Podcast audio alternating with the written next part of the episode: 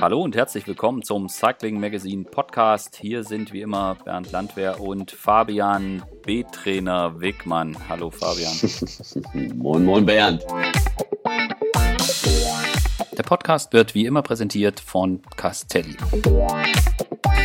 Ja, Wahres gesprochen. Wir haben gleich jemanden äh, zu Gast, äh, der kann das hoffentlich bezeugen, dass ich einen B-Trainerschein habe.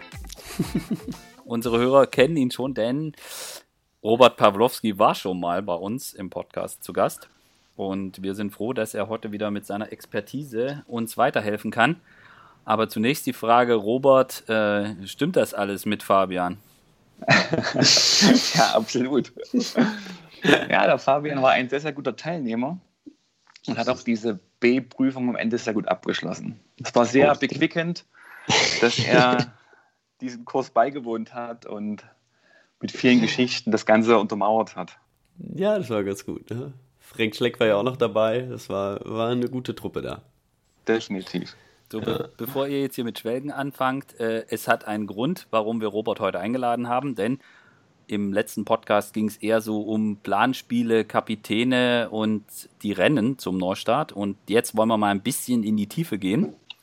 Denn was bedeutet dieser komprimierte Rennplan mit äh, Neustart der World Tour Saison 2020 für die Teams und die Fahrer? Wie bereiten sie sich vor?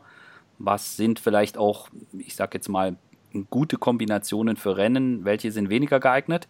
Und da trifft sich das gut, dass ja, Fabian sich zumindest mit mit B-Trainerschein ja durchaus einiges an Expertise angeeignet hat.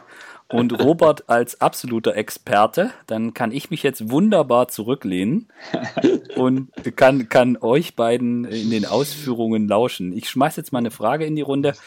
Ähm, ja, Robert, es geht quasi Knall auf Fall dann los, auch mit großen Rennen. Was, was ist für dich so der, das so das, das größte Problem jetzt in der Vorbereitung für die, äh, für die Sportler auf den Neustart? Also grundsätzlich das Jahresziel ist ja die Tour de France, so wie immer. Mhm. Ja? Und das Hauptziel, der Hauptwettkampf des Jahres.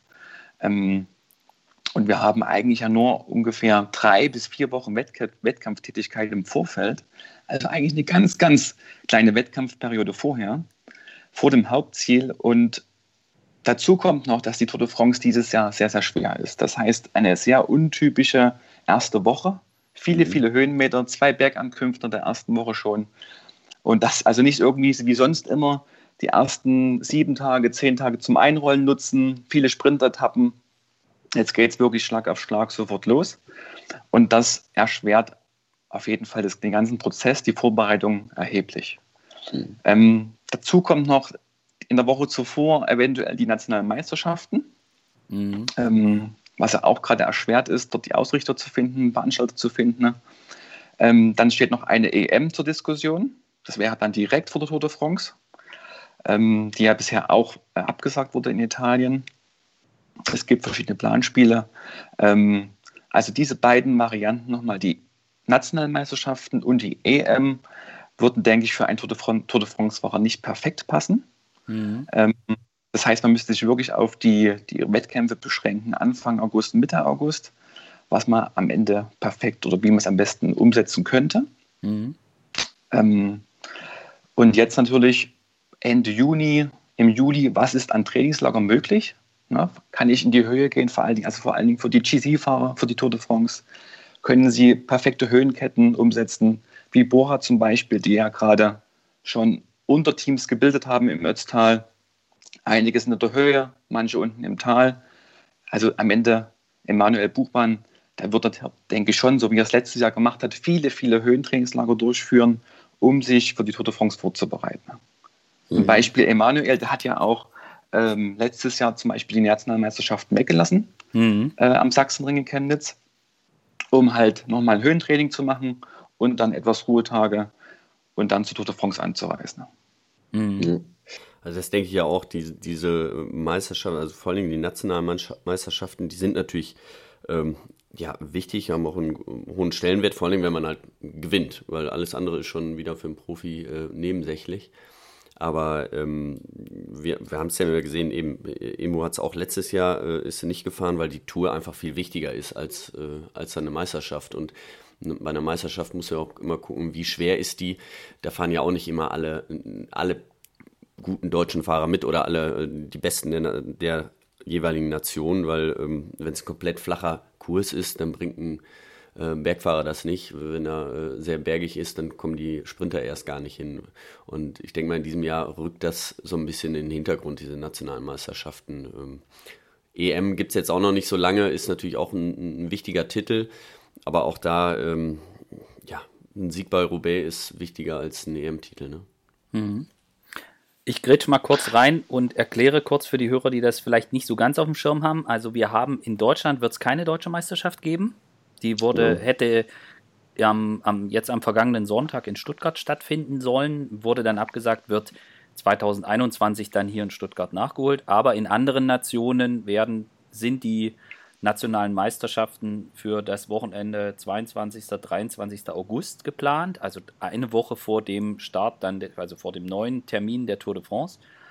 Ist, äh, manche wurden aber auch schon abgehalten, also in Slowenien hat sich Primus Roglic den Titel geholt. Also nur so viel, nur so viel als Hintergrund. In Deutschland gibt es dieses Jahr so keine deutsche Meisterschaft. Genau, und somit bleibt halt äh, Schachmann bis nächstes Jahr dann ähm, auch Meister. Der darf das Meistertrikot bis zum nächsten Jahr dann weiterführen und weitertragen. Also Jungs, sorry, ich habe die Information, dass der BDA gerade darum kämpft, äh, eine DM durchzuführen. Aha. Okay. Ja. Das ist ja eine. Mehr eine möchte ich noch nicht verraten. also es gibt wieder einen Backup-Veranstalter, der oder zwei, die zur engeren Auswahl stehen. Okay. Also ich, ja, wir vermuten mal, es wird auf irgendeiner Rennstrecke und äh, mit guten Bedingungen stattfinden können. Wollen, wo, also dann, dann, dann drücken wir es nicht so absolut aus. Also sollte keine deutsche Meisterschaft, also die deutsche Meisterschaft 2020 wird nicht wie geplant stattfinden, denn das wäre bereits geschehen. Äh, sollte es noch einen Ersatztermin geben, dann kann natürlich der der Meistertitel äh, vergeben werden und Max muss das Trikot eventuell abgeben, wenn er nicht wieder gewinnt. Sollte es keine mehr geben, dann würde er einfach in diesem schönen Trikot bis zum, ja, bis nächstes Jahr kurz vor der Tour rumfahren und kann, dann hat, hätte dann die Chance hier in Stuttgart zu verteidigen. So genau. Wir bleiben auf jeden Fall dran. Es sei denn, du möchtest dich jetzt hier richtig aus dem Fenster lehnen, Robert. genau.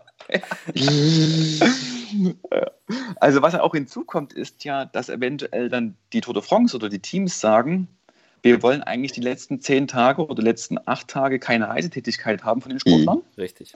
Dass die vielleicht komplett verbieten, dass die Teilnehmer oder dass die Tour de France-Fahrer eine nationale Meisterschaft bestreiten. Mhm.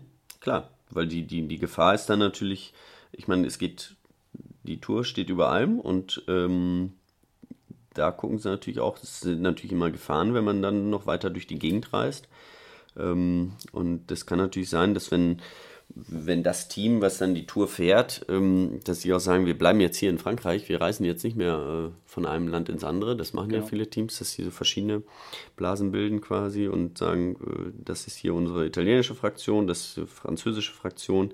Ähm, dass wenn irgendwo was passiert, dann bleiben wir einfach da und müssen da in Quarantäne und können dann aber da auch wieder weiterfahren. Genau. Ja, genau. Du hast eben das, das, Stichwort gebracht, Fabian, mit der Blase. Ähm, italienische Blase, französische Blase. Also es gibt mh, mm, einmal den französischen Weg. Da könnte man am Ende sogar vier Rundfahrten bestreiten, allein im August.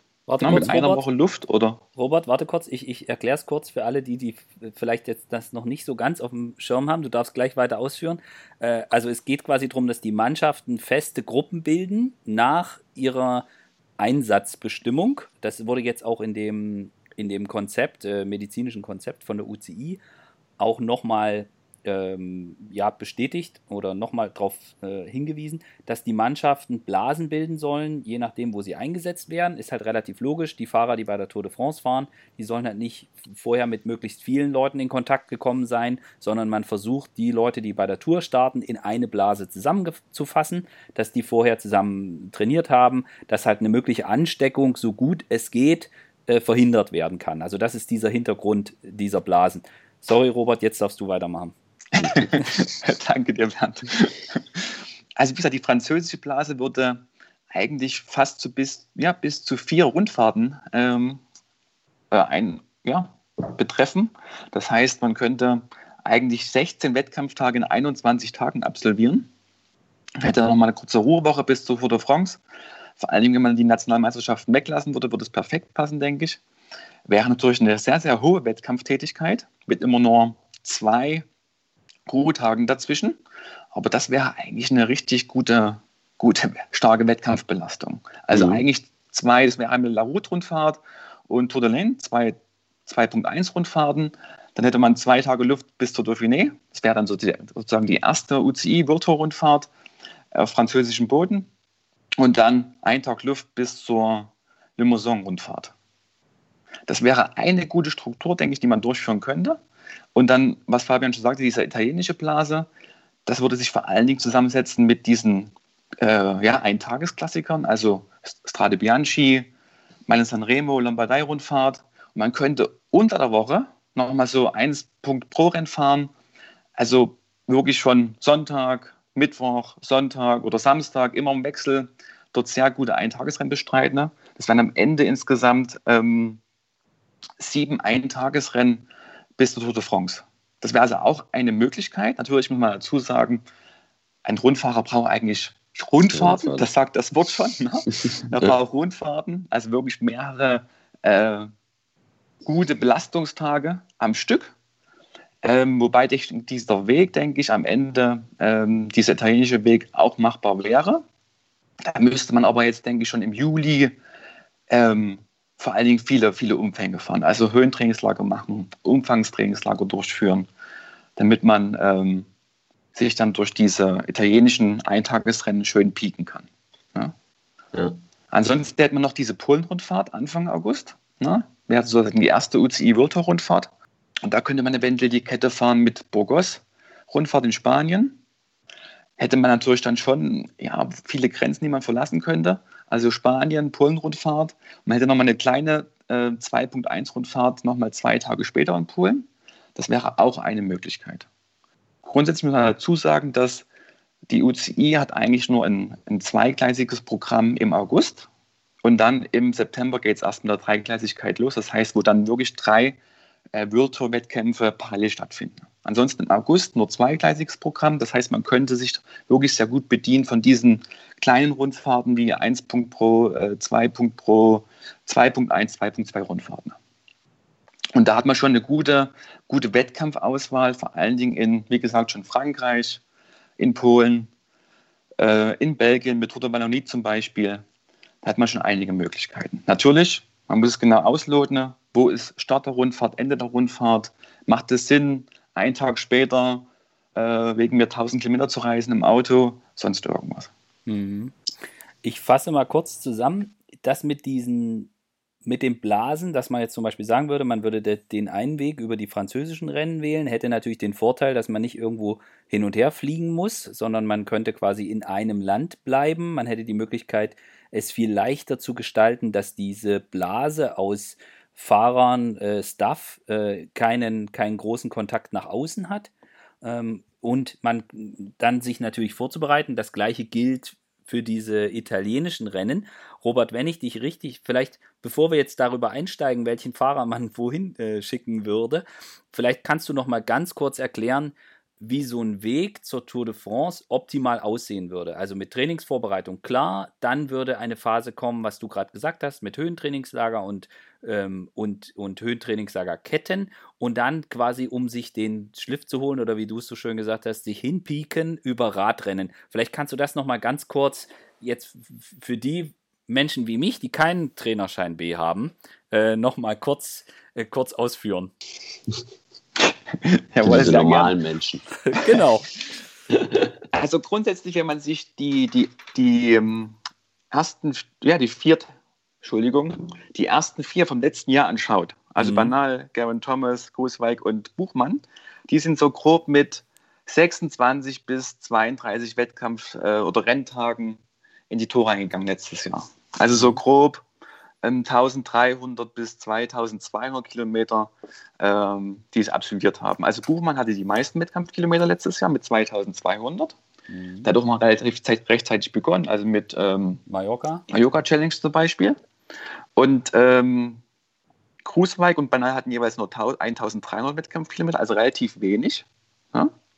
Also so grob 26 Renntage. Und Geraint Thomas ist ja auch nochmal gestürzt, oder zumindest hat einen Dito Finish gemacht bei der Tour de Suisse, glaube ich. Ne? Mhm. Kommt am Ende auch nur auf 26 Wettkampftage. Also das Ding, wenn man jetzt so bedenkt, dass ja früher ein Rennfahrer zwischen 90 und 110 Wettkampftage hatte pro Jahr, relativ wenig eigentlich. Mhm. Also man sieht schon, dass mit der heutigen, ja, sage ich mal, Trainingsmethodik oder mit den Erkenntnissen, die wir haben, ähm, nicht unbedingt Wettkämpfe benötigt. Ist natürlich auch typabhängig. Wir haben ja viele Typen, die, die brauchen einfach Wettkämpfe, weil sie sich im Training gar nicht so stark belasten können, also sehr, sage ich mal, ans Limit gehen können. Wir haben es zum Beispiel dieses Jahr gesehen bei Maximilian Schachmann zum Beispiel, Paris-Nizza. Am Ende gewinnt er diese Rundfahrt, fährt vorher Algarve-Rundfahrt, fährt, fährt dort schon aufs Podium ja, und am Ende gewinnt er Paris-Nizza. Das heißt, ist also schon topfit. Genau, richtig. Ohne also, weil ja viele sagen, ja. dass wir eine extrem spannende oder unvorhersehbare Tour de France erleben werden. Glaube ich nicht ganz unbedingt. Mhm. Ja. Mhm. Also, dass wir das, das vielleicht schon ein Sportler einbrechen könnte in der dritten Woche, ohne Frage. Aber ich denke, die Quintessenz, die Top 5, die Top 10, da wird es keine großen Unterschiede am Ende geben. Mhm. Können sich auch ohne viele Rennen vor gut vorbereiten. Das denke ich auch. Man muss ja auch sehen, auch diese, wenn du das sagst, das sind dann 26 Renntage vor der Tour das ist ja dann von äh, Anfang Februar gerechnet. Ja, und zwischendurch haben die ja auch wieder Pausen gemacht. Also es ist ja nicht die direkte Vorbereitung äh, auf die Tour jetzt gewesen. Und da haben sie, denke ich mal, mit diesem einen Monat, äh, mit dem August, den sie als Vorbereitung für, mit Rennen haben, äh, wird für diese Fahrer mit Sicherheit reichen. Mhm. So, und jetzt kommen sie vielleicht nur so auf, sagen wir mal, sieben bis zwölf, 14 Wettkampftage vielleicht. Mhm. Ja, das ist natürlich schon deutlich weniger, ohne Frage. Aber ähm, in einem kürzeren Zeitpunkt. Richtig. Hm. Na, also man kann dann schön nochmal die, die Leistungsspitze herausprägen. Na, die wäre wirklich die wettkampfspezifische Ausdauer, die Wettkampfform. Das ist natürlich schon eine ganz, ganz spezielle Situation, ohne Frage. Aber grundsätzlich, um die Frage von Bernd zu beantworten, die Rundfahrer fahren vor allen Dingen viele Rundfahrten. Ne? Also das ist ganz klassisch dann meistens im, im Mai, ähm, Juni Dauphiné oder Tour de Suisse.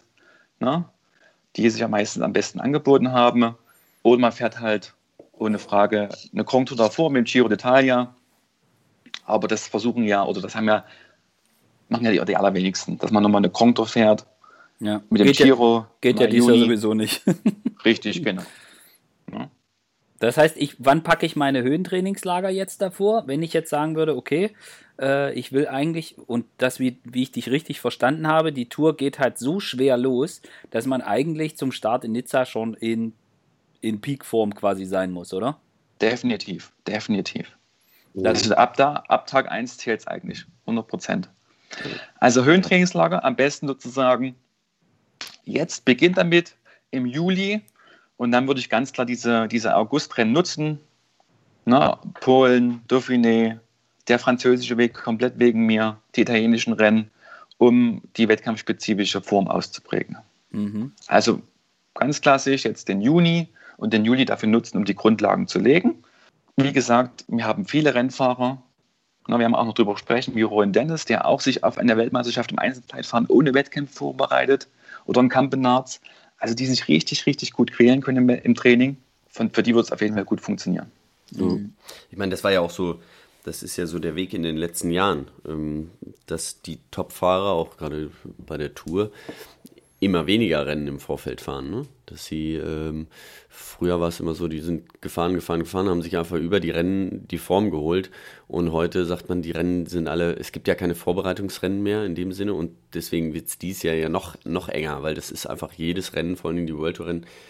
Also ich habe das hinterher in meiner Karriere dann erlebt. Ähm, am Anfang war es so, sind wir Mallorca gefahren, dann hat der sportliche Leiter gesagt, so jetzt guck mal, wie es heute läuft und dann äh, fahrt er mal mit, schöne Vorbereitung, wenn es gut läuft, dann haltet er mal richtig rein.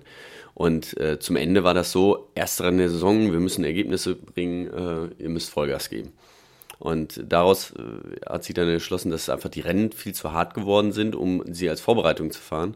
Und deswegen ist man dann weniger Rennen, äh, fährt man jetzt weniger Rennen und trainiert halt viel spezifischer. Und deswegen glaube ich auch, äh, wie du schon gerade sagtest, wird das gar nicht so viel spannender sein. Ähm, die Topfahrer auf die Tour, die wissen, wie sie sich vorbereiten und die wissen jetzt auch. Klar, es kann sich jetzt nochmal, es kann ja auch sein, dass die Dauphiné ausfällt, aus irgendeinem Grund oder äh, Polen-Rundfahrt, weil es dann doch wieder einen regionalen Lockdown gibt oder man gar nicht erst hinreisen kann, das, das wissen wir natürlich nicht. Ne? Ihr, ihr müsst ja jetzt auch so planen, dass äh, ja nach dem jetzigen Stand, was morgen ist, kann ja im Moment keiner so richtig voraussehen. Ne? Da wird man mit Sicherheit ganz viel noch, noch ändern müssen und immer wieder äh, ja, einen Plan wieder umschmeißen müssen, neu schreiben müssen. Ne? Oder wie siehst du das? Ja, absolut, ja. Also rein logistisch dann, ne? Also wo ist das Material, wo sind die Mechaniker, whatever, ne? Also ja. das ist dann eine spannende Frage, wenn die irgendwo festhängen. Riskant, ja. Aber wie gesagt, man darf natürlich auch nicht vergessen, dass die Athleten sind ja schon, machen also über Jahrzehnte schon oder über Jahre schon diesen Sport. Na, und jetzt haben sie mal ein Vierteljahr keine Wettkämpfe gehabt oder etwas mehr. Das sollte nicht so einen großen Impact am Ende haben. Ne? Mhm. Okay. Das vielleicht von den jungen Rennfahrern vielleicht schon, ne? mhm.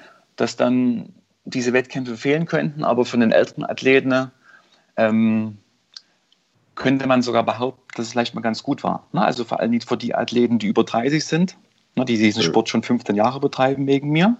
Und wirklich mal eine ganz, ganz lange Phase ohne diese Spitzen könnte sogar den nächsten Leistungssprung. Stress, ne?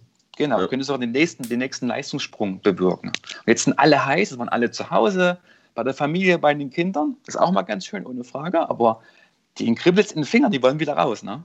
Mhm. Die wollen sich messen. Na, man sieht ja auch diese ganzen äh, überdimensionierten Ausfahrten, 300 Kilometer bis 600 Kilometer gefahren, jemand 1000 Kilometer gefahren an einem Stück. Oder die ganzen Strafer-Wettkämpfe, die kommen es immer hinterherjagen. Man sieht das, die sind heiß, die wollen unbedingt wieder raus und sich, sage ich mal, die Fresse einschlagen. Na? Ja. Na? Ist ja so. Ja, ja genau. Ja. Ist, du hörst ja überall, die sind alle, alle heiß und wollen einfach nur. Man ist ja Rennfahrer, weil aus, aus das, die meisten World Tour Profis sind halt Vollblutrennfahrer. Da gibt es ganz wenige, die sagen, ich mache das jetzt hier als Job. gibt es auch äh, ein, zwei, aber die meisten, die wollen halt fahren und die sind halt heiß, die lieben den Sport und äh, wenn sie lang genug nicht belastet wurden, dann setzen sie sich halt mal den ganzen Tag aufs Fahrrad und fahren 500 Kilometer Rad. Ja. Das stelle ich mir ja wunder, wunderschön vor im Trainingslager, das, die ganze Zeit das Vorderrad nach vorne geschiebe. Mm. Okay. Äh, also viel, viel gefrotzelt und gesagt, hier, guck mal, das ist auch noch ein bisschen zu viel auf den Rippen. genau. Traumhaft. Ja. Ähm, also ich habe das, hab das mit diesen GC-Fahrern habe ich verstanden. Schön Trainingslagerketten machen, vorbereiten, dann schön im August sich über welchen Weg auch immer, äh, sind vielleicht auch persönliche Vorlieben oder Vorlieben der Sponsoren, sich dann Richtung Tour de France bewegen und dann möglichst zum Start äh, ja, äh, topfit sein. Was noch eine Dimension ist, ist, wir haben jetzt gerade über die GC-Fahrer geredet, also über die leichten Watt je Kilogramm Jungs, die dann am Ende in der, in der Gesamtwertung relativ weit vorne stehen sollen. Wenn wir jetzt aber mal gucken, dass wir die ganze Klassikersaison, die ja sonst eigentlich im Frühjahr gewesen wäre, die haben wir jetzt auch wunderbar im Herbst. Das bedeutet, dass äh, diese Rennen mit die Ardennen und auch die, die Pflasterrennen, die haben natürlich auch eine enorme Bedeutung. Jetzt die, äh, ist es so, dass ich mir vorstellen könnte, und Robert, du kannst es gleich erklären, ob ich da halbwegs richtig liege, für die Pflaster und auch für die Klassikerjungs grundsätzlich gilt, so eine Rennbelastung vorher ist schon enorm wichtig. Das heißt, die wollen dann natürlich, oder für die wäre es auch richtig gut, die Tour de France zu fahren. Wie würdest, wie würdest du das einschätzen? Was ist da ein guter Weg? Wenn ich jetzt sage, dass nicht das Ziel ist bei der Tour de France, irgendwie eine große Rolle zu spielen, sondern wenn es eigentlich darum geht, hinterher bei den Klassikern um große Siege mitzufahren? Also da gibt es für mich eigentlich zwei Wege. Einmal der Weg Vorbereitung im August, was wir eben besprochen haben, Tour de France und dann ähm, je nachdem, welche Klassiker man fährt, ne, die Ardennen oder die flämischen Klassiker, mhm. dort in diese Kette hineinzugehen. Der zweite Weg wäre, ähm, was für eine schöne Blase wäre, den, der italienische Weg, ne, am Ende sogar mit einer Rundfahrt mit Tirreno Adriatico, was parallel zu Tour de France wäre, mhm. abzuschließen. Dann kommen sogar nochmal nach Tirreno einzelne italienische Eintagesrennen, drei Stück sogar, bis zur Weltmeisterschaft. Bing Bang Tour. Dann können wir aber nicht ähm, Flash Ballon oder Ludwig fahren so richtig. Mhm. Ähm, aber dann für die Kopfsteinpflaster Klassiker sich perfekt vorbereiten. Ja? Also, ich wiederhole, Tour de France und dann ganz klassisch in diese Wettkämpfe einsteigen oder der italienische Weg mit Tirreno Adriatico, Bing Bang Tour und dann hineingehen. Was findest du besser?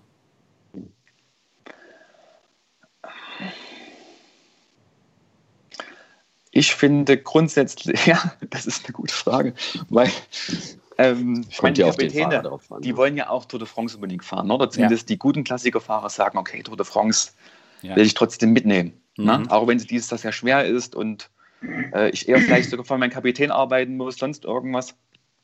Ähm, also jetzt zum Beispiel Nils Pullet, der wird Tour de France fahren. Ähm, der will da auch hin unbedingt. Ne? Mhm. Ist immer ein Riesen-Highlight, ohne Frage. Aber ja, dieser, dieser italienische Weg, diesen italienischen Eintagesrennen, Tirreno, Bing Bang Tour, also eher kürzere Rundfahrten, eher Spitzen, also eher schon, das ist schon eher wettkampfnäher. Also die Wettkampfstruktur können dort eigentlich diesen, den typischen Klassikerrennen eher ähneln. Mhm. Das wäre schon passender. Ne? Also die Phase bei einer, so einer schwierigen Tour de France wie dieses Jahr, ne? sie fahren viele Pässe, viele Höhenmeter, ähm, dass ja schon die, die schnellkräftige Muskulatur etwas leidet. Mhm. Ja? Also die, die Sportler sind ja relativ müde nach einer Tour de France, brauchen Erholungstage, Erholungszeiten. Also die Spritzigkeit, ganz einfach, geht etwas verloren, die ich natürlich benötige für die Klassiker. Mhm.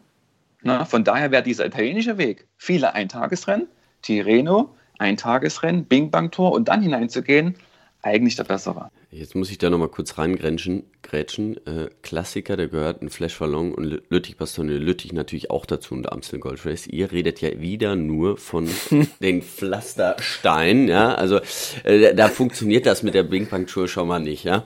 Also die werden immer untergraben, das muss ich hier nochmal einmal, äh, ja wiederholt sagen, ja, äh, es gibt auch noch andere Klassiker als die Kopfsteinpflaster, äh, Kopfsteinpflaster-Klassiker. Es gibt nämlich noch viel schönere. Also, der ist, ist besserer Asphalt und äh, die werden dann in den Ardennen abgehalten, nämlich. ich also ich habe davon schon mal gehört. Ich weiß aber nicht genau, wie ich mir das vorstellen soll. ja. Aber gerade für diese Rennen, äh, Robert, das, das, ist genau das Richtige, was du sagst. Da musst du einfach total spritzig sein. Ja? Beim, beim Amstel Gold Race, die kleinen Anstiege, die dann äh, Kilometer lang sind, ähm, ja, da musst du halt voll durchziehen und kurze Zeit hohe Wattzahlen treten. Und das verlernst du ja im Grunde genommen bei der Tour, weil da fährst du über einen langen Zeitraum niedriger, also natürlich auch für uns äh, exorbitant hohe äh, Wattzahlen, die die Profis da die langen Berge hochdrehen, aber die treten dann halt im Schnitt da 400 Watt hoch und bei diesen kleinen Anstiegen treten die dann halt 800, 900 Watt für eine Minute, ne? Und das ist das, was du dann äh, sehen musst, das verlierst du bei der Tour. Und da muss jeder Fahrer das für sich selbst entscheiden. Und ähm, also für die, für Flandern und Roubaix, da hast du knapp einen Monat von, oder ist es genau einen Monat vom Ende der Tour de France bis zu diesen Rennen. Das ist kein Problem, das, das kriegt man hin, da kannst du ein bisschen rausnehmen. Aber ähm, ja, für Lüttich, das sind schon nur zwei Wochen, das ist schon ein bisschen schwieriger. Ne? Oder Flash Wallon mhm. sind anderthalb Wochen. Ja. Genau, ja, mhm. d'accord. Aber, Aber am Ende trifft es ja alle, ne? Also genau, genau. Es gibt nur die zwei Möglichkeiten. Dann gibt es natürlich noch diese kanadischen Rennen während der Tour und während Tirreno wenn es die denn dann geben Wenn man sollte. da einreisen darf, ohne oh, hinterher in Quarantäne genau. zu müssen. Ob man ein ganzes Fahrerfeld äh, in einen Flieger stecken sollte und alle in ein Hotel, so wie das ja normal bei den Rennen ist. Die reisen ja alle zusammen an. Ähm, also das ganze Feld, ein Charterflug, geht dann rüber, ein Riesenhotel, erst in Quebec und dann in Montreal. Und ob das jetzt so sinnig ist, also da mit den Blasen funktioniert das da definitiv so dann nicht. Wenn müssten die sich da wirklich einen neuen Weg einfallen lassen. Ja. Ich würde noch mal eine Dimension. Mit dem Jetlag, Entschuldigung, das muss man ja auch noch sehen. Ähm, es sind so viele Rennen da äh, in der Zeit. Äh, es gibt da viele Fahrer, die dann eine Woche brauchen, um sich wieder zu adaptieren. Und das hast du in der in dieser Zeit, wo es dann so hektisch wird, wo so viele Rennen so nah aneinander sind, hast du die eigentlich gar nicht. Also ähm, die Top-Fahrer werden da, glaube ich, äh, so gut wie gar nicht am Start stehen. Ich, ich würde noch gerne noch mal eine Dimension hinzufügen und zwar die mentale, also die geistige Frische. Ich könnte mir vorstellen, dass die Tour de France, wir hatten es vorhin, dass sicher gerade großen Spaß beim in den Trainingslagern gibt, die sind natürlich alle brutal heiß und die Tour de France wird sehr wahrscheinlich ein so krasses Starterfeld haben wie länger nicht. Ich könnte mir vorstellen, dass vielleicht auch der mentale Stress bei der Tour de France größer ist als ohnehin schon, Klammer auf, wenn das möglich ist, Klammer zu, wäre das vielleicht auch nochmal ein Grund zu sagen, gerade für die, die jetzt in den Ardennen auftrumpfen wollen, äh, dass sie sagen, okay, wir gehen lieber über den italienischen Weg, nicht zur Tour de France, sondern Tirreno Adriatico und andere Radrennen, weil diese mentale Frische vielleicht auch gar nicht mehr da sein kann, wenn ich eineinhalb Wochen nach der Tour de France schon beim Flash Wallon starten soll. Ja. Also wenn man es nur auf die Tour de France bezieht, denke ich, Bernd, müssten die Athleten noch motiviert sein nach der Tour de France. Also, weil ist ja nicht, ist ja nicht, ist ja nicht viel passiert. Jetzt sind sie ja gerade alle erholt, alle sind mhm. motiviert, ja. wollen sich unbedingt messen. Also von daher glaube ich nicht, dass diese okay. vier Wochen Tour de France sind ja meist eigentlich vier Wochen. Die Sportler reisen meistens dienstags schon an, sind erst am Montag wieder zu Hause. Muss man eigentlich vier Wochen einplanen für diese Spanne.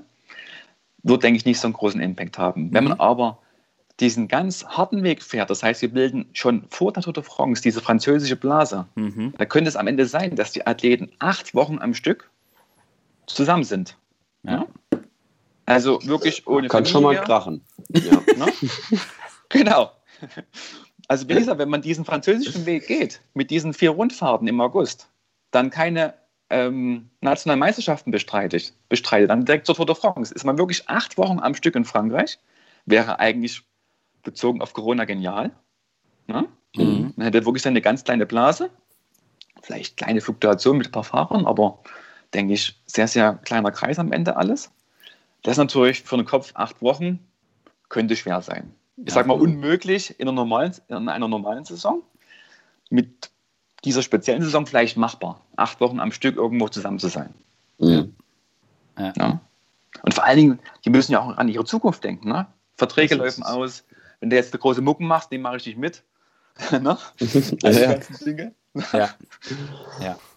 Nein, da werden viel, viel, es ist alles anders, ne? Also wenn viele Fahrer auch Dinge machen, die sie normal nie machen würden. Ähm, eben auch so viele Rennen einfach in, in so kurzer Zeit zu fahren. Aber danach, die Saison ist ja auch nicht so lang. Das sind ja, die ist jetzt drei Monate. So, und danach ist, ist Feierabend, ne? Dann geht es wieder in die Winterpause. Ja. Okay. Ich habe jetzt noch ein Thema, was mich sehr interessiert. Und zwar, Fabian hat es jetzt gerade auch schon so ein bisschen angesprochen. Wir haben diese extreme Kompaktheit.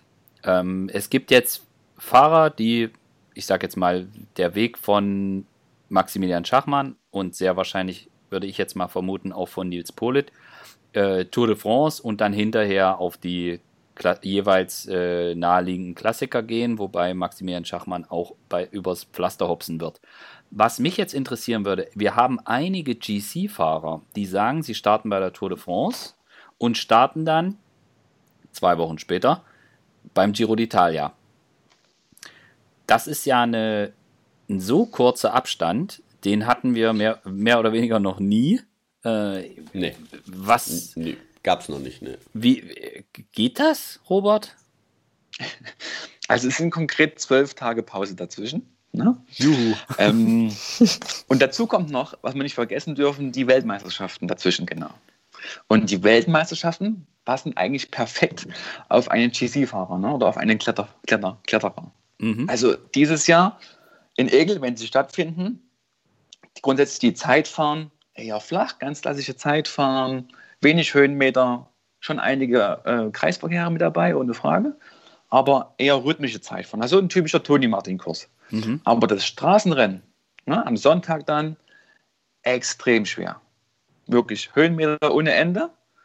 Ähm, muss man eigentlich dazu sagen, wäre, würde passend zu Tokio dieses Jahr, wäre alles ähnlich. Tour de France, Tokio, WM, würde die gleichen Fahrer betreffen. Mhm. Also von daher muss man schon eigentlich die, die WM hinzunehmen. Tour de France, WM, Giro. Wer das machen möchte, Respekt. Ne? Ja, ähm, also auf, auf, auf, wirklich auf GC ist das, äh, glaube ich, so gut wie gar nicht möglich.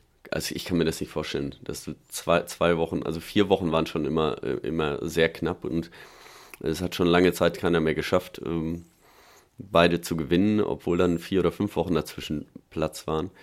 Ähm, wenn du, egal wie, und du kannst auch, auch eine Tour, die fährst du immer Vollgas. Also selbst wenn sich da einer rein rausnimmt, dann kann der ein bisschen was sparen, aber ähm, also gut, ich, ich, bin ja jetzt auch das falsche Beispiel. Ich war immer äh, voll am Limit und es war egal wie, also ich musste da irgendwie durch. Ähm, ich hätte mir das überhaupt nicht vorstellen können. Andere verkraften das schon besser. Aber ich bezweifle, dass es, dass es so geht, dass du sechs Wochen so am, nur mit zwei Wochen Pause komplett am, am Anschlag fahren kannst und am, am, auf deinem absoluten Top-Niveau. Vor allen Dingen mit dieser Vorbereitung, ne? Oder mit ja. diesem spezifischen Verlauf des Jahres. Ja. Ähm, Während natürlich viele, viele das Double machen, Tour de France und Giro, könnte man ja sagen, okay, die Giro-Grundgeschwindigkeit wird deutlich niedriger. Ne? Weil genau. einfach alle ja. schon müde sind. Ja, aber das wird ja nicht der Fall sein. Ne? Genau. Da wird es ja auch noch einige geben, die sagen, nee, dann fahre ich das nicht, ich konzentriere mich dann. Oder das ist jetzt dieses Jahr meine Chance, den äh, Giro zu gewinnen. Ja. ja. So, ne? dann fahren, weil vielleicht doch ein paar mehr die Tour fahren, die sonst äh, ja, sich mehr auf den Giro noch vorbereitet hätten, die dann äh, die Tour fahren und dann am Giro nicht mehr so, äh, so stark sind, so fit sind. Und einer, der sich jetzt rein auf den Giro konzentriert, hat natürlich wesentlich größere Chancen. Da kann ich auch gleich mal ein paar Namen äh, so in den Raum schmeißen. Schmeißen. Also äh, bei Bora Hans Grohe zum Beispiel hat man sich genau diese Gedanken gemacht und hat halt gesagt, wir nehmen, wir legen die GC-Jungs anders. Also da wird es so sein, dass äh, Emo Buchmann mit Großschartner, Mühlberger, Schachmann, die fahren alle die Tour. Und auf den Giro. Noch? Mhm. Genau, also ich wollte jetzt nicht alle aufzählen. Äh, und äh, Kemner noch, als, als, um jetzt bei diesen Berghelfern zu bleiben. Sehr starke Helferriege, wie ich finde, für Emu, aber das ist, soll uns in einem anderen Podcast genauer beschäftigen. Ähm, und sie gehen halt mit Maika und Patrick Konrad zum Giro d'Italia. Und so machen das quasi auch andere Mannschaften. Also wir haben äh, Remco ist zum Beispiel einer, dann den netten Herrn Carapaz. Äh, bei Vogelsang sieht es wohl auch so aus, dass da auch der Giro geplant ist. Also es sind jetzt nicht die, klar, die große Liste der Namen ist bei der Tour viel länger, aber dass man jetzt sagen könnte, du kannst mal easy dann zum Giro gehen, weil ja alle großen GC-Jungs vorher die Tour gefahren sind, ganz so ist es auch nicht. Also gibt es schon, gibt's schon ein, paar, ein paar Namen, die dann, die dann auch dort äh, am Start stehen. Ja, ja klar. Ich glaube, keine, keine, Frage. Nibali zum Beispiel auch. Also ja. da, da bin ich mal gespannt. Und der andere, und um jetzt beim Beispiel Bora äh, zu bleiben, da hat man die Kombination aus Tour de France und Vuelta eher gemacht. Und bei der Vuelta hat man ja, das ist ja ein Monat quasi nach der, nach der Tour de France. Da hat man wahrscheinlich, ja. da, da hat man dann eher das Problem, dass man dort, wenn man die ganzen Klassiker gefahren ist, kommt man entweder aus den Klassikern zur Vuelta oder wenn man übers Pflaster hopsen möchte, dann kann man gar nicht die Vuelta fahren, weil die parallel zu Paris-Roubaix stattfindet. Also für die GC-Jungs wäre so eine Kombination aus Tour de France und Vuelta doch easy möglich, oder, Robert? Ja, absolut. Das würde funktionieren. Ja. Hm. Was vielleicht noch hinzukommt, ist, je nachdem, wie die Tour de France verläuft, ne, ist jetzt unser Favorit GC-Fahrer hat einen Defekt gehabt, einen Sturz gehabt, ne? Windkante ist abgehangen. Ja. Sondern vielleicht nochmal wirklich in der Tour de France sich einen neuen Plan überlegt. Ne? Mhm. Gehen wir auf Etappensieg, versuchen wir weiter im GC, im GC mit vorne rumzufahren, äh, nehmen, gehen wir rechtzeitig raus, machen wegen wir Vorbereitung für die WM und machen dann als Giro, pieken dann zum Giro zum Beispiel. Ne? Wäre auch möglich. Mhm. Ja. Das heißt, man Klar. würde die Tour eher so als Vorbereitung ansehen. Das, glaub, ja, das wird, denke ich, nicht so. Ich meine jetzt, wenn jetzt, nicht, wenn jetzt was äh, Unvorhergesehenes passiert. ja, ja, Wind, Windkante, dritte Etappe, zwölf Minuten genau. Rückstand. Äh, so was meine ich, genau. Ich dachte da an, na gut, Nairo Quintana ist jetzt, wie wir jetzt wissen, der Windkantenfuchs. Äh, mhm. Da müssten wir uns dann, müssten wir uns dann, äh, ich will nicht, ich sage nicht den Namen Mikel Landa, sonst hat er gleich wieder Pech. okay. Und wie. Also, dass jemand die Tour de France nutzt, um sich für den Giro vorzubereiten. Nee, also, jemand... Wind, nee, nur nach Windkante dritte Etappe. Oder, ja, genau. oder Sturz äh, in Nizza oder wie auch immer. Nee, das, aber, das, aber die Möglichkeit besteht, dass man dann umschwenken könnte und könnte sagen, okay, ich suche mir dann ein, zwei Etappen raus bei der Tour, äh, gehe aber sonst nicht jeden Tag in den roten Bereich und bin dann für den Giro als GC-Fahrer dann am Ende der Tour so, so, fit, dass ich dann beim Giro theoretisch um Sieg mitfahren könnte. Das glaubst du schon? Genau. Okay. Absolut. Aber dass jetzt jemand die Tour de France nutzt, um sich für den Giro vorzubereiten. Das glauben wir nicht. Nee, eher unwahrscheinlich. ja, ich, das stelle ich mir aber lustig vor, das Gespräch, wenn der Sportler zum, zur Teamleitung und zum Sponsor sagt, ja, also die Tour, die ist ja nett, aber ich roll da eigentlich nur mit. ja, dann roll mal ganz schnell nach Hause. Da sagen die dann. Ja. ja, das ist ja. Ist ja dann fährst du nach Kanada als Strafe, richtig? Ja, genau. Dann ruderst du nach Kanada. Und du hast den Start bei der Tour of Guangxi sicher. ja, genau. oh, schön. Richtig. Ja, Robert, wir wissen ja, dass du der Trainer von Nils Polit bist. Ähm, dessen Highlight vermute ich mal, du hast gesagt, Tour de France Start, klar. Aber für ihn die Rennen sind die, wo es übers Pflaster geht. Und äh, bei äh, Paris-Roubaix hat er bewiesen, dass, dass er da jemand ist, der da zu 100% um Sieg mitfahren kann. Nun haben wir jetzt quasi, Paris-Roubaix ist quasi das letzte Rennen der Saison. Also klar, die Vuelta läuft noch ein bisschen länger und Tour of Guangxi haben wir noch. Aber was bedeutet das jetzt für so einen Fahrer in der Vorbereitung, wenn das so ganz am Schluss dranhängt? Ja, es ist ja nicht ganz am Schluss. Bernd, du musst, darfst es ja nicht sehen, weil es ist ja nur zwei Monate vorher Wettkampftätigkeit oder mhm. zweieinhalb Monate. Ist ja wie ganz normal der Weg, klassisch im Januar anzufangen mit Mallorca Challenge zum Beispiel, im Februar, März und dann Anfang April mit Paris-Roubaix. Also es ist eigentlich ähnlich. Mhm. Ist jetzt kein großer Unterschied. Außer dass dann natürlich diese große, eventuell die große Tour de France davor steht. Aber ansonsten von auch diese Athleten, Algarve-Rundfahrt, äh, UAE-Tour, sonst irgendwas. Also sind ja dort auch Rundfahrten, Paris-Nizza, Tirreno eingebaut, um sich für die Klassiker vorzubereiten. Mhm. Also so ein großer Unterschied ist es am Ende eigentlich nicht, außer wie gesagt, man, man killt komplett seine Spritzigkeit ähm, für diese Klassiker während einer Tour de France. Kann, mhm. man, kann man das irgendwie zurückholen? Zwischen Tour und Flandern? Mit, vor allen Dingen mit Ruhe. Vor allen Dingen mit Ruhe, richtig. Ne? Also das ist die einfachste Möglichkeit, um wieder spritzig zu werden, ist es einfach, sich auszuruhen. Mhm. Gut zu essen, Kohlenhydrate, ähm, ruhige, ähm, erholende Ausfahrten, ein bisschen Grundlagenausdauer, vielleicht dann in der zweiten, dritten Woche ein paar Sprints, aber mehr auch nicht. Also eigentlich, das beißt sich ein bisschen. Viel, viel, viel Training nimmt eigentlich unsere Spritzigkeit. Ne? Also es ist immer dieser Spruch, der faulste Sprinter ist der schnellste Sprinter. ja. Hat, genau, deswegen fahren die auch keine Umfänge. Ja. genau. ne? ja, deswegen, Aber, deswegen gehe ich ja konsequent diesen Trainingsweg. Ja, ja. Deine Zeit kommt auch noch, Bernd. Die Frage ist, in welcher Disziplin. Das müssen die anderen nur verstehen. Okay.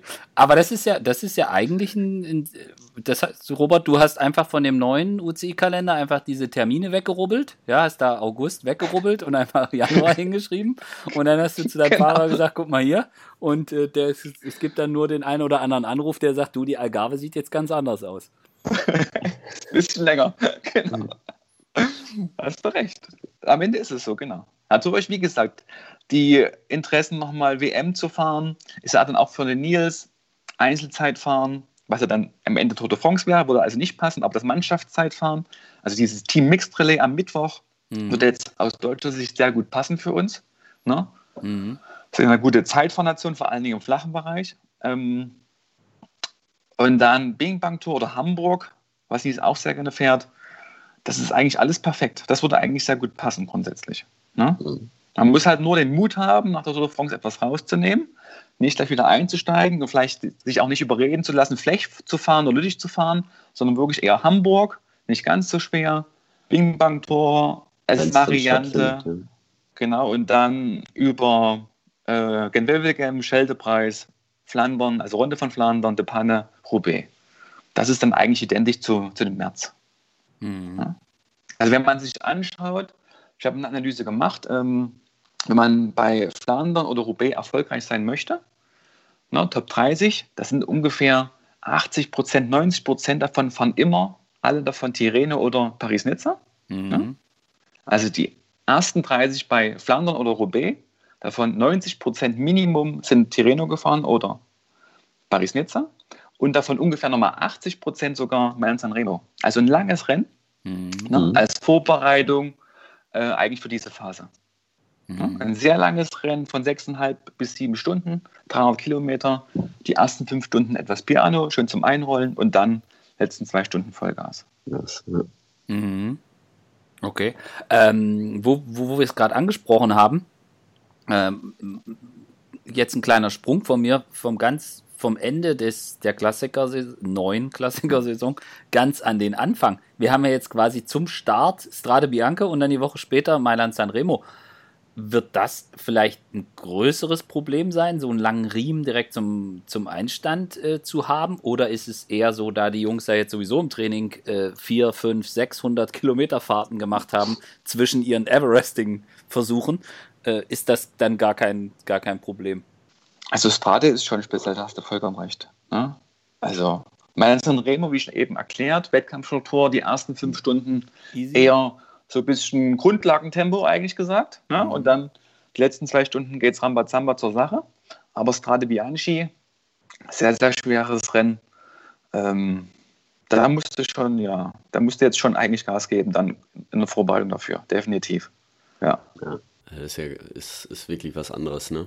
Weil meine San Remo hört sich immer so lang an, 300 Kilometer, aber äh, ja, so ein äh, Lüttich-Bastogne, die waren auch schon mal 270, 280, die sind viel, viel intensiver als ein Mailand Sanremo, ne? Und äh, du fährst da normal in eine, in eine, ja, im Peloton, du kannst da mitrollen, da ist, das ist gar nicht so, so dramatisch. Also diese kurzen, ganz intensiven Sachen sind da äh, viel spezifischer und da muss man sich viel mehr drauf konzentrieren als auf, auf so ein Mailand Sanremo im Grunde genommen.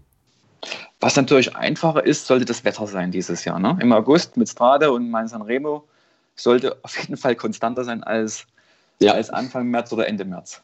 Also mit Schneefall haben wir da nicht zu rechnen. Ne? Ja, genau, richtig. 2013. Das gilt für Paris-Roubaix nicht. Ich habe mal nach. Ja, ich, ich hast mal geguckt, was so am 25. Oktober in den letzten zehn Jahren in Belgien hab, los war, Frankreich? Ja, ich habe mir die, äh, vor allem in Sachen Regenwahrscheinlichkeit, da habe ich mich intensiv mit beschäftigt. Regenmenge und Regenhäufigkeit. Und ich sag mal so, ohne dass, ohne dass ich jetzt der große Meteorologe bin, aber die Wahrscheinlichkeit für ein nasses Paris-Roubaix ist deutlich höher Ende Oktober als äh, Ende oder Mitte April. Mhm. Da werden sich einige freuen. Einige, Einige wenige. Nicht. also äh, doch, es teilt sich eigentlich in zwei Gruppen. Alle, die an dem Tag eine Startnummer haben, freuen sich nicht. Und alle, die äh, zugucken, die freuen sich. Oh, es gibt auch Fahrer, die, die mögen das. Dass es schlammig ist. Es wird dann ja, ist ja ein komplett anderes Rennen, ne? Wenn's, ja. Da ist noch viel mehr Technik gefragt und äh, ja, es wird wesentlich chaotischer und da gibt es ein paar Fahrer, die sich dann auch freuen. Ja. Ich bin vor allen Dingen auch gespannt, was Nils berichten wird. Die werden einen Recon machen äh, Mitte Juli für die Klassikerfahrer, für die Klassiker-Wettkämpfe. Ja. Mhm. Und vor allen Dingen, wie dann das Gras, was durch den Pflaster ja. wächst, was das für einen Einfluss hat. Mhm. Ja, ob das dann wirklich deutlich einfacher ist, über dieses Pflaster zu fahren. Äh, so ein kleines Zwischenpolster, Luftpolster dazwischen sozusagen durch die Grasschicht. Bin ich sehr gespannt. Ja. Wenn es durch dann nass wird. Genau, das ist dann nochmal ein Riesenunterschied. Ne? Mega, richtig. Ja. Und dann kann es noch glatter sein als, als sonst, wenn es regnet. Ja, das, ich finde das ja, ich habe jetzt vor ein paar Tagen ich ein Video gesehen, wo, ich weiß nicht mehr, welche Mannschaft das war, Quickstep oder so, fahren den Koppenberg hoch. Ich habe diesen Berg nicht erkannt, da waren komplett Blätter rechts und links. Total krass. Genau, und dann kommt da hinzu der Laubfall eventuell im Oktober, ne? Ja. Oh ja. Was auch nochmal einen großen, großen Einfluss haben könnte, was ja die Athleten gar nicht gewöhnt sind im März. Ja, das haben wir aber nur bei Flandern, da wo die bei Roubaix langfahren. Ja, da gibt es nicht so viele außer, Bäume. Ja. Außer im Wald. Außer im Wald. Aber, das aber gut, was die, was die Bauern da vorher dann, gut, die können auch ein bisschen reinigen, die Straßen, keine Frage. Ne? Aber das haben wir im Spax Münsterland Giro öfter, der Anfang Oktober. Da ist meistens die Maisernte in vollen Gange und ähm, da können wir noch so auf die Straße fertig machen und sauber machen. Einen Tag vorher fährt immer ein oder zwei äh, Trecker, fahren dann nochmal über die Strecke und dann äh, müssen wir die kurzfristig wieder sauber machen. Ob die es dann in Belgien oder in äh, Nordfrankreich dann wirklich machen, ähm, die mögen das dann ja auch ganz gerne, ne? vor allem die Fans, dass es dann nicht ganz so sauber ist. Ja. Ja, ich, Jungs, ich, ich, müsste da noch eine Rundfahrt hinzufügen und zwar für ja. Ende Juli, Anfang August haben wir noch die Portugal-Rundfahrt von zwölf Tagen Wettkampfdauer sogar. Mhm. 2.1 Rundfahrt. Das wäre, das wäre eigentlich die längste Rundfahrt vor der Tour de France. Am Stück. Ja. ja. Ne? Ende Juli. Ist ja meist Ende Juli, geht am 29. los. Okay. Und bis zum 9. August. Das heißt, man würde quasi damit nicht Strade, nicht Sanremo, nicht Polen-Rundfahrt fahren, sondern Portugal. Richtig, genau. Man mhm. könnte dann eventuell switchen zu dem belgischen Eintagesrennen Mitte August oder Wallonie-Rundfahrt nochmal am Ende. Das würde auch funktionieren. Mhm. Also man hat eigentlich jetzt damit drei gute Möglichkeiten, drei gute Wege, ja, dreieinhalb gute Wege sogar, sich vorzubereiten. Und Portugal, denke ich, ist für die spanischen Teams. Ne? Kurzer ja. Weg, ja. Genau. Ja. Besser als der Ja, und Portugal hat auch nicht so große Probleme bisher mit der Corona-Krise. Die haben einen frühen Shutdown gehabt, hatten wenig Fälle. Ja. Vielleicht auch relativ sicher, ja. Mhm. Natürlich ist es nur eine 2.1-Rundfahrt. Das bedeutet, dass maximal noch 50 Prozent äh, World Tour Teams teilnehmen dürfen. Also von der Gesamtzusammensetzung der, der Rundfahrt. Ne? Das Unter heißt vielleicht Voraussetzungen, genau. Genau, dass aber vielleicht die Konkurrenz nicht ganz so stark ist, aber ich denke, zum Einrollen wäre es vielleicht ganz cool. Ne? Zwölf ja. Tage am Stück. Mhm. Wobei nicht Vollgas jeden Tag. Wobei bei Portugal Rundfahrt gibt's bei, löst bei mir immer so einen Reflex aus, dass dann immer irgendwelche portugiesischen Zauberkünstler damit rumfliegen. Gerade dieses Jahr. Gerade, gerade, dieses, gerade dieses Jahr ist genau. Ich bin ja so froh, dass die, dass wir die Rennen in Südamerika schon absolviert haben da zum Jahresbeginn. Ja. Ja. Ja. Okay. Ja, also das klingt, das klingt, ja, also ich bin echt, also das gibt ja dann doch relativ gute Möglichkeiten, wenn ich das jetzt mal hier so für mich, das, was du ausgeführt hast, so zusammenbringe. Und für die Klassiker-Jungs ist es gar nicht so, so anders, wenn man drauf guckt, dass man jetzt vielleicht nicht alle Rennen vorher mitnimmt, die sich anbieten. Genau. Also ich würde schon sagen, für die, für die Top 10, Top 12 einer Mannschaft, die haben wirklich ein sehr gutes Wettkampfprogramm. Mhm. In Anbetracht der ganzen Geschichte. Aber natürlich die restlichen Fahrer, ne? von Platz 13 bis 25 mhm. zum Beispiel, ja. da könnte es schon, das ist so ein bisschen immer Kanonenfutter, Springerei, dorthin, dorthin, dorthin. Bin ich gespannt, ja. Die kriegen eine eigene Blase. Da kriegt jeder eine eigene Blase.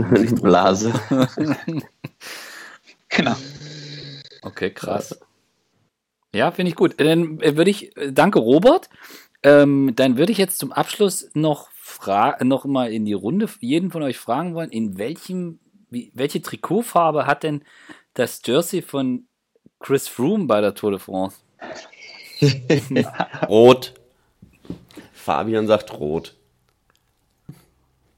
Robert überlegt ja. noch. Ich überlege noch, ja. Vielleicht weiß der Robert hier was. Nee, ich weiß gar nichts. Ich weiß gar nichts. Laut den News von letzter Woche äh, blau-weiß. Mhm. Ich bin echt gespannt. Also wenn das mit dem Geld stimmt, was da jetzt, also es gibt ja durchaus reichlich Bewegung im so was so Transfers betrifft. Und da gibt es ja durchaus auch einige Sachen, die ganz gut zusammenpassen. Also wenn man mal guckt, welcher Fahrer wird dann vielleicht von einem Team plötzlich doch äh, kontaktiert, weil man meint, der könnte jetzt gut reinpassen. Da kann man dann vielleicht dann das eine oder andere ablesen. Ich hatte da auch ein paar Gespräche mit ein paar Fahrermanagern die letzten Tage. Da gibt es da gibt's durchaus, äh, durchaus Hinweise, dass da Bewegung sein könnte. Allerdings alleine, wenn ich höre, wie war die Zahl, Fabian? 5,5 Millionen äh, soll es da angeblich? Ja, richtig. Gut, wenn so, wenn so eine Zahl gibt als Gehalt, dann kommt da, glaube ich, ganz automatisch Bewegung rein in so eine Geschichte.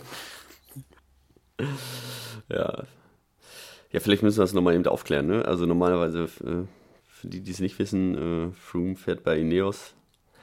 Äh, das Trikot ist rot und ähm, von Israel hat er jetzt ein Angebot wohl bekommen. Die haben blau-weiße Trikots und äh, da wird jetzt spekuliert, dass er auch während der Saison schon das Team wechselt. Genau. Ja. Also die Möglichkeit in diesem Jahr geht, also es, es, gibt eine Regel, dass keine Transfers und auch keine, keine Vertrags-, also künftigen ähm, Teamwechsel vor August bekannt gegeben werden dürfen, eben auch zum Schutz der Fahrer, dass man halt jetzt nicht irgendwie, wenn der Fahrer sagt im Juni, ich wechsle da und dahin, dass dann das Team sagt, äh, Edge Badge, du fährst jetzt nicht bei der Tour äh, und dass man diesen Dingen eine Regel vorschieben will, brauchen wir jetzt nicht darüber zu diskutieren, dass das nur bedingt funktioniert und natürlich Fahrer mit Teams bereits vor der Tour sprechen. Aber ähm, es gibt einen Wechselzeitpunkt, nämlich August. Und durch diesen neuen Kalender besteht zum ersten Mal die Möglichkeit, dass man in der Saison die Mannschaft wechseln kann und dann für das neue Team bei der Tour de France starten kann. Und im Falle von Chris Froome ist es so, dass der Vertrag am Ende der Saison ausläuft, dass man sich schon mal ein bisschen hin und her geschrieben äh, hat und das auch dann über die Medien so ein paar Argumente ausgetauscht, ob man denn in Zukunft weiter zusammenarbeiten möchte oder nicht. Also das ist, äh, kann man durchaus mit Spannung verfolgen. Da geht es vielleicht auch ums Geld oder auch um andere Dinge. Und nun besteht halt so die Möglichkeit, dass, Froome, dass man Froome verpflichten könnte vor der Tour und der könnte dann Kapitän sein. Beim Team Israel würde das relativ gut passen. Man hat zwar Dan Martin, aber äh, die Ziele von der israelischen Mannschaft sind ja durchaus hoch gesteckt und äh, da liegt es relativ nahe, dass die ein Interesse haben könnten, so jemanden zu verpflichten. Ja, das würde ihnen auch sehr viel Aufmerksamkeit bescheren. Aber fix ja, aber ist nichts, wir wissen es nicht. Ich meine, das ist ein riesen Clou wäre für Israel oder für diesen Adams, für diesen Teammanager oder Teaminhaber ohne Frage. Aber Froh müsste extrem eruieren, ob dieser Schritt überhaupt Sinn macht. Ist ja nicht so, dass genau. er zu Jumbo Visma ja. geht oder zu Movistar, ne, wo eine, eine Struktur besteht über Jahrzehnte, ne? Mhm. Sondern er geht halt zu Israel, das erste Jahr World Tour, die sind noch in der Findungsphase, ganz krass gesagt, ne? Äh, die sind noch nicht ausgereift in, in allen Abläufen. Von daher ist es, wäre das eigentlich schon erstmal ein Schritt zurück. Ja, er, er müsste ja auch, äh, ne, er müsste eine andere Fahrradmarke fahren. Ähm, das ist natürlich auch nochmal was. Er müsste sich auf das Rad neu einstellen. Und also das sind schon Sachen, die muss man wirklich. Es, es muss ja, wenn du die Tour gewinnen willst, muss alles zu 100% stimmen. Und wenn du äh, kurz vorher nochmal die, die Radmarke einfach so wechselst, ähm, da hat er ja noch nicht die, äh, die Rennkilometer und auch nicht die Trainingskilometer auf dem Fahrrad dann absolviert. Und das ist dann schon was, wenn das hinterher nur ein Prozent äh, weniger ist oder er fühlt sich auf dem Zeitfahrrad nicht wohl, dann äh, gewinnt er deswegen vielleicht nicht die Tour um ein paar Sekunden. Ähm, und für ihn, er will die Tour, er will die Tour gewinnen, ja. Also es geht nicht darum, er will da nicht Zweiter werden. Also und das muss er sich wirklich ganz stark überlegen. Ja. Also es sind ja noch viele, viele andere Aspekte. Da ne? kannst du äh, Teamkollegen mitnehmen, zum Beispiel. Kannst du Staff mitnehmen, ne? Betreuer, die da wichtig sind, zum Beispiel. All die ganzen Dinge. Oder, also ja. ist ja schon die Frage, welches Konzept kann mir dann Israel anbieten, ne? damit dieses äh, Ziel Tour de France für ihn passt. Ne? Ja. Ich glaube. Trainingslager, gibt es ausreichend Helfer, die, das ganze Thema. Ne? Wie gehen wir die ganze Sache an? Also ich denke schon, dass das bessere Übel wäre für ihn, zur Not zu sagen, okay, Tour de France, okay, ich bin nicht vielleicht die, die Wahl Nummer eins, aber lass dich bitte Giro auf Sieg fahren. Bei Ineos. Ja, äh, ja, wo, ja, wo das ist, glaube ich, nicht sein Ziel. Nee, den hat er. Aber ich so einen Schritt mache in so eine, sage ich mal, äh, zweitklassige Mannschaft, muss man schon genug, gut, gut reflektieren. Das ist richtig, wobei, also was mein Gedanke war, also dieses Jahr bei Ineos die Tour gewinnen zu wollen, da musst du ein Bein mehr haben als Bernal. Das, glaube ich, wird schwierig für ihn. Also wir wissen ja nicht, in welchem körperlichen Zustand er ist. Ist er wirklich wieder so, dass er überhaupt in der Lage ist, die Tour zu gewinnen? So, dann haben wir dieses Jahr wahrscheinlich eine Tour, wo so viele krasse starke GC-Fahrer da sind, wie wir das selten zuvor hatten. Wenn man jetzt aber überlegen könnte, dass er vielleicht gar nicht daran glaubt, dieses Jahr die Tour zu gewin gewinnen zu können, egal in welchem Trikot. Und man würde jetzt aber diese Situation nutzen, dass er sagt, okay, passt auf, dieses Jahr glaube ich nicht so richtig dran, aber vielleicht nächstes Jahr. Dann wäre jetzt so ein Move mitten in der Saison. Zum einen würde er wahrscheinlich ziemlich gutes Geld kassieren. Zum anderen könnte er früh zeigen, nämlich zu Beginn der Transferzeit, könnte, könnte man mit, wenn man Froome verpflichtet hat, kann man vielleicht auch andere Fahrer und Helfer noch äh, ins Team holen, weil das, glaube ich, zieht halt schon auch noch ein Stück. Und man, er würde natürlich auch der, der, äh, dem Team diesen, diesen Coup bescheren, dass sie sagen können, guck mal jetzt, äh, das ist, ja, das waren auch so meine Gedanken. Vielleicht glaubt er gar nicht, dass er dieses Jahr gewinnen kann. So, und dann, das würde aber nicht gegen diesen Move sprechen, sondern das würde eher dafür sprechen. So, mhm. weil ich kann mir nicht vorstellen, dass Igen Bernal schlechter wird. Und dann haben wir ja bei Ineos in der Zukunft noch, da haben wir ja nicht nur diese Carapasse, sondern da kommen dann, äh, wie die Jungs alle heißen, mit Ivan Sosa und dann haben wir noch ein Pavel Sivakov und ich meine, da haben wir ja so, so viel Granaten das so, vielleicht sieht er auch das Ende kommen und dann kann man diesen im Team und dann kann er das jetzt, könnte er den Flock einrahmen, könnte jetzt wechseln und könnte halt dann mit der Möglichkeit, gute Helfer zu verpflichten, dass das Team weiter wächst, dass man sagen kann, okay, 2021 will er da alles in Klump fahren in Frankreich und dann am Ende diese fünf sich auf den Oberschenkel tätowieren oder wie auch immer. Ja. Ja, gut, aber dann, dann muss er sich dann auch wiederum in der Lage fühlen, ne? dass er sagt, nächstes Jahr bin ich immer noch auf dem Niveau. Wie gesagt, ich weiß es nicht. Ähm, ich habe ihn, habe jetzt auch nicht ihn angerufen oder so. Ja? Und äh, ich, es war, das war halt nur so ein Gedanke, der mir kam. Weil im ersten Moment habe ich den gleichen Reflex gehabt. Ich habe gedacht, was, mitten in der Saison wechselst du jetzt die Mannschaft? Dann gehst du zu Israel, die noch nicht so weit sind. Ja, wenn er jetzt gesagt hätte, ich gehe zu Movistar oder zu Mitchelton Scott, na gut, Mitchelton Scott möchte ich mich gerade auch zurückhalten mit, aber ja. ich, ich gehe zu keine Ahnung wem, ähm, das wäre ja doch nochmal was anderes. Also das war so mein Gedanke. Aber die Zeit wird es zeigen. Und so bleibt, ist es. Bleibt spannend. Auf jeden Fall. Robert ist, kurz ein, Robert ist kurz eingenickt bei meiner Ausführung. Nee. Ja, das Siesta ist jetzt auch gleich, ne? ja. Der Spanier. Nee. nee ich habe aber nur gerade diesen Gedanken verfolgt aus Sicht von Israel. Wenn ich jetzt einen Sportler mhm. verpflichte, der eigentlich jetzt fast ein Jahr keine Wettkämpfe gefahren ist, außer UAE-Tour, ne? das ist auch so eine Unbekannte. Ich investiere wegen 5 Millionen Euro in diesen Sportler, ähm, ohne, ohne genau zu wissen, wie ist er belastbar. Mhm. Ne? Ja. Also also auch da würde ich mich aus Sicht von Israel erstmal rückversichern. Also Leistungstests machen, ihn einladen, Trainingslager ihn erstmal kennenlernen, ne? wie mhm. eigentlich der Stand ist um ihn. Am Ende kannst du ja im Supergau landen, zahlst du ihn wegen für die nächsten drei Jahre 5 Millionen Euro und er ist eigentlich fast Rentner, übertrieben ja. gesagt. Ja, ja das, das stimmt sehr wohl. Die Frage ist halt immer der Relation. Also sind 5 tun dir 5 Millionen Euro weh oder nicht? Auch richtig.